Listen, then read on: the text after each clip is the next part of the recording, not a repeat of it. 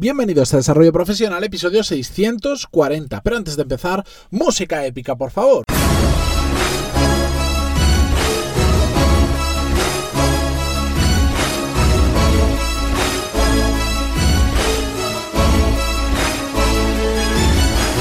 Muy buenos días a todos, bienvenidos un jueves más a Desarrollo Profesional, el podcast donde hablamos sobre todas las técnicas, habilidades, estrategias y trucos necesarios para mejorar cada día en nuestro trabajo.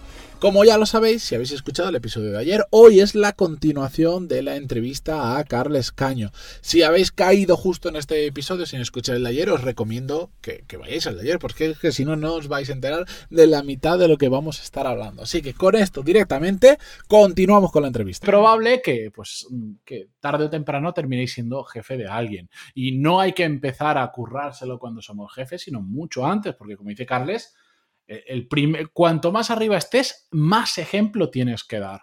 Sí, señor, sí, señor. Y, es muy importante que los líderes mejoren su, capacidad de comunicación, de empatía y que en vez de ir señalando lo negativo, también, también sean capaces de reconocer y señalar lo que se ha hecho bien, eh, decirlo, decirlo en su justa medida, ¿vale? Para que la gente igual no se acomode, pero decirlo, porque muchas veces no se dice, ¿no? Y, si no te lo dicen, pues está el concepto ese que nos gustaba mucho en Z-Testers, ¿no? Era el de Extreme Ownership, ¿no? del marine este Joko Willings que mide 2 por 2 metros, ¿no?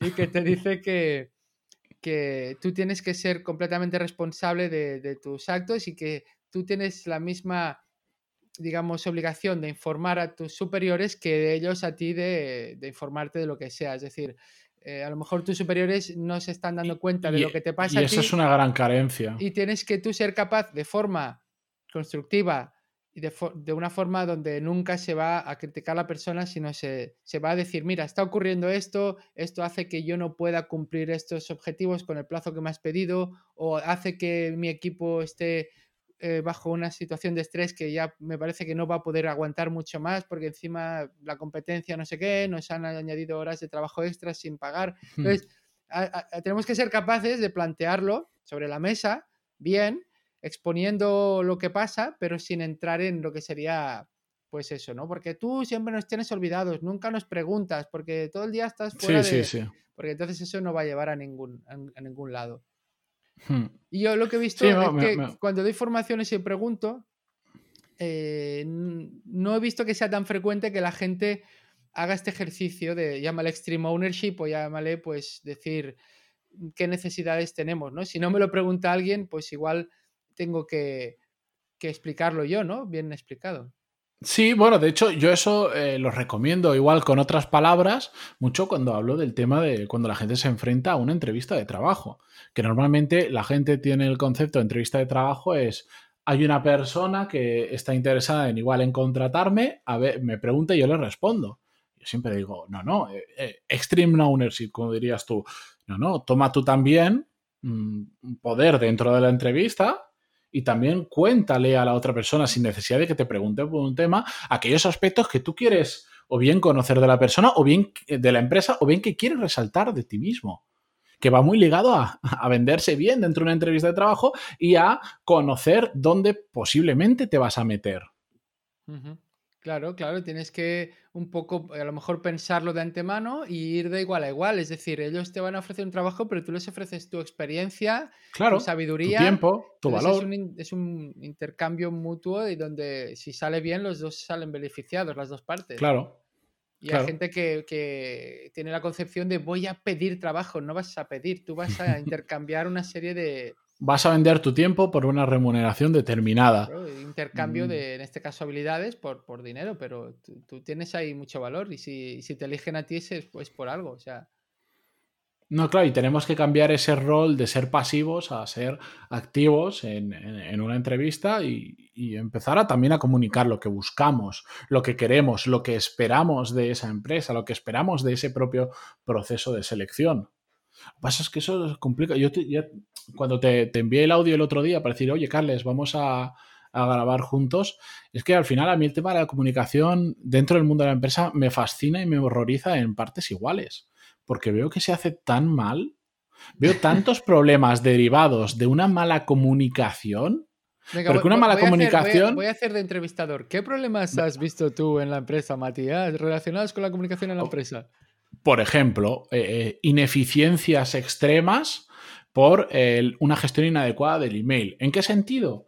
Gente que para decirte necesito que me entregues esto mañana porque mi trabajo depende de ello, y, sé que lo puedes entregar mañana, te escribe un email kilométrico que conlleva una respuesta mm, kilométrica. Y eso es simplemente un fallo de comunicación. ¿Por qué? Porque creemos que tenemos que ponerlo todo, adornarlo con 10 millones de palabras que a veces yo eh, en casa, en casa tengo abogados, ¿vale? Así que me estoy metiendo en un mal sitio, pero a veces digo a los abogados, a veces ponéis tanto adorno a lo que decís que salen contratos. Yo he visto contratos de 70, 80 páginas para un contrato de alquiler. Y es que le ponéis tanta historia que lo puedes resumir en muy poco. Y eso en el mundo profesional, que es un ejemplo muy tonto, pero esos emails kilométricos, prácticamente yo a la gente a veces le digo, porque tenía un cliente que le pasó una cosa similar, digo, imagínate que el email es WhatsApp. Resume como resume. A que en WhatsApp no envías normalmente kilómetros como, como por email. No, pues imagínate que el email es WhatsApp. Contesta como WhatsApp. No pongas, si es una persona con la que hablas constantemente por email, porque es un compañero que te pasas información, pues ahórrate un montón de formalismos que, que no, no empeoran la comunicación, de hecho la mejoran, porque vas al grano. Necesito esto por esto y cuando lo necesito. Y ya está. Si hay una explicación extra, pues lo que tú dices, te levantas o a la hora del café se la das. Pero veo muchísimos problemas porque al final, pues, no sé, cuando lo que tú dices, tiene 57 emails y 57 son tochos, infumables, o tienes que estar pendiente de ver de qué forma adecuada lo dices para que parezca lo suficientemente profesional, pero a la vez lo entiendes.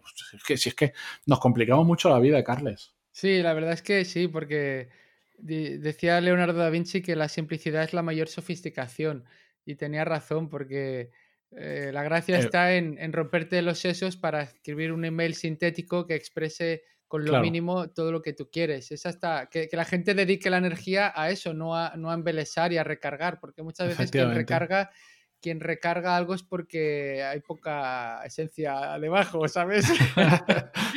Oye, Carles, estoy pensando que voy a crear una figura de eh, pa- para que la ocupes tú en el podcast de ¿cómo, cómo diría? De, de cita, de citas míticas.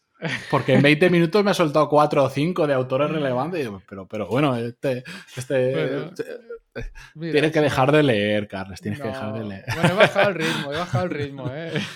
lo sé, lo sé, pero bueno. Nada, lo digo, lo digo en broma. Es un, es, un, es un placer que además de argumentarlo bien, lo puedas expresar sintetizadamente en una frase que, que seguro que alguna cosa nos acordaremos, pero de esa frase sí. Sí. Claro, es que al final es eso, esa frase sintetiza lo que quería decir, ¿no? Exacto. Y, y bueno, yo creo que otros villanos en el trabajo son eh, cuando la gente no se comunica, o sea, la incomunicación, ¿vale? Porque vas con mucho trabajo porque a lo mejor estáis en despachos diferentes y te ves eh, solo pues en la reunión, que además casi Hmm. no habla la gente. Y luego hay otro mal que, que esto está estudiado por, por psicólogos y todo, que se llama la maldición del conocimiento, ¿sabes? A es ver, a ver. La maldición del conocimiento, pues eh, te, te la voy a ejemplificar, ¿vale? Yo te voy a hacer un ritmo con palmas y tú tienes que adivinarme, adivinarme la canción, ¿de acuerdo? Uy. Venga, va, es Es fácil. reggaetón, es Eh, reggaetón. no, no, es fácil, es fácil la canción, ¿vale? Venga, va.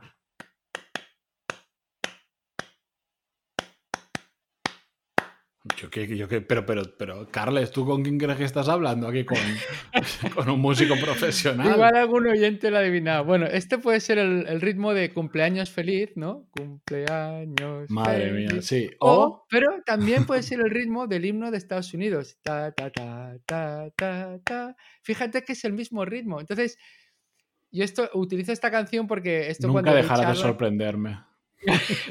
Esto lo hizo un experimento, una psicóloga, en el año 90 para demostrar la, la maldición del conocimiento. Y entonces hizo parejas entre gente que picaba ritmos y gente que escuchaba. Y les dio una lista con canciones conocidas. Sí. Y de 125 canciones que se picaron, creo que acertaron 3. Vale, entonces no estoy tan un desacertado. un bien. 2,5%. Pero lo curioso es que le preguntaban a la gente, a los que picaban, les decían, ¿cuántas crees que va a acertar el otro? Y decían la mitad. Fíjate tú, ¿eh? La percepción porque claro, ese tiene el título de la canción y tiene la melodía en la cabeza. Entonces se pensaban que en la mitad las, las, las eh, acertarían y resulta que solo un 2,5%. Incluso se indignaban. En plan, pero mira que eres lerdo, pero si está muy claro. Pues claro, no es lerdo, pero tú que tienes la melodía en la cabeza es muy fácil. La maldición del conocimiento es que cuando, cuando tú sabes mucho de un tema, es muy difícil ponerte en la mente del que lo está viendo por primera vez. Se resume, con, se resume así, cuanto más sabes, peor te, explicas. Entonces, ¿qué pasa? En el trabajo cada uno tiene sus funciones, tiene su... Eh, y, y, a lo mejor tú no sabes qué hace el otro, tú no conoces su jerga, ¿no? El otro es abogado, tú eres informático, yo qué sé, o es del marketing y tú eres... Y entonces eso hace que la gente dé por supuesto un montón de cosas. Te voy a decir otra cita que no recuerdo al autor, creo que era un escritor que decía, el, mayor problema con la comunicación es dar por supuesto las cosas. O sea, ese es el mayor problema. Y eso es la maldición del conocimiento. Yo supongo que tú sabes esto. Si yo escribo esta jerga, este acrónimo, si yo digo esto otro, supongo, yo todo el mundo supone. Y cuando todo el mundo supone y, el otro no lo sabe o no lo entiende o hay malos entendidos, y entonces la idea es, es que al final es tan tonto, Matías, como, como hablar y conversar. Es decir... Sí, bueno, el, el otro día lo contaba yo como, como anécdota. Hablaba, hice un episodio que por supuesto habrás escuchado, Carle, sobre el tema, eh, sobre el tema de los acrónimos y el exceso de uso de, terminología en inglés cuando en castellano está perfectamente y tal. Y, contaba la anécdota del libro este de Elon Musk, la biografía semi-autorizada de él, que, que hubo un momento que creo que era en SpaceX, una de sus empresas, que tuvieron que prohibir el uso de los acrónimos. Porque había gente que ya no se enteraba de nada. Sí, efectivamente. Yo de llegar a ese punto cuando salí de la universidad, entré a una empresa o hice un convenio de prácticas, recuerdo que el primer día digo, ¿en qué planeta me he metido yo? Porque era un proveedor de internet, ¿sabes? Era, era Intercom, donde nació InfoJobs. Sí, eh, lo, conozco de algo. Y, de hecho conocí a Nacho, pero bueno, que es el creador de, o uno de los creadores de InfoJobs. Lo conozco de algo. Y, nada, pues eh, resulta que, que yo el primer día dijeron tantas siglas y cosas y conceptos que yo luego tenía que rápidamente preguntar, oye, ¿esto qué significa? Esto otro no sé qué, porque es que si no, iba, iba a perecer ahí, ¿no? Y, hay, un, hay, un, recurso que, que, alguien puede usar en el trabajo si quiere, que es así de humor, porque sabes que ahora hago promo yo. Eh, tenemos un podcast con Roger Pratt que se llama Humor en Público, que es donde enseñamos a usar el humor para comunicar mejor, hmm. porque el humor es un superpoder, es una super herramienta comunicativa, que nos pasa un poco lo mismo, Matías, que estamos diciendo, que que lo usamos todos en nuestra vida privada, pero luego vamos al trabajo y lo castramos, ¿no? Como estamos diciendo antes, pues es lo mismo. Y ahí enseñamos recursos y formas de, usarlo, ¿no? Pues hay, un recurso que es redefinir acrónimos. O sea, un acrónimo que sería, pues yo qué sé, eh, mm, por ejemplo, MRP, MRP, Management Resource, no sé qué, Production, yo qué sé, pues tú puedes decir, me, me urge reponer producto. Y esto, por ejemplo, eh, se usó en una presentación con un curso que di, la gente se rió un montón, porque ellos ya saben la original y tú le das un, twist divertido que, tenga un poco de gracia relacionado y así es una forma de reírse de, esos malditos acrónimos. Mm, pues sí. Eh, Carles, cuando hemos empezado te he dicho 16, 20 minutos. No sé si ves el contador.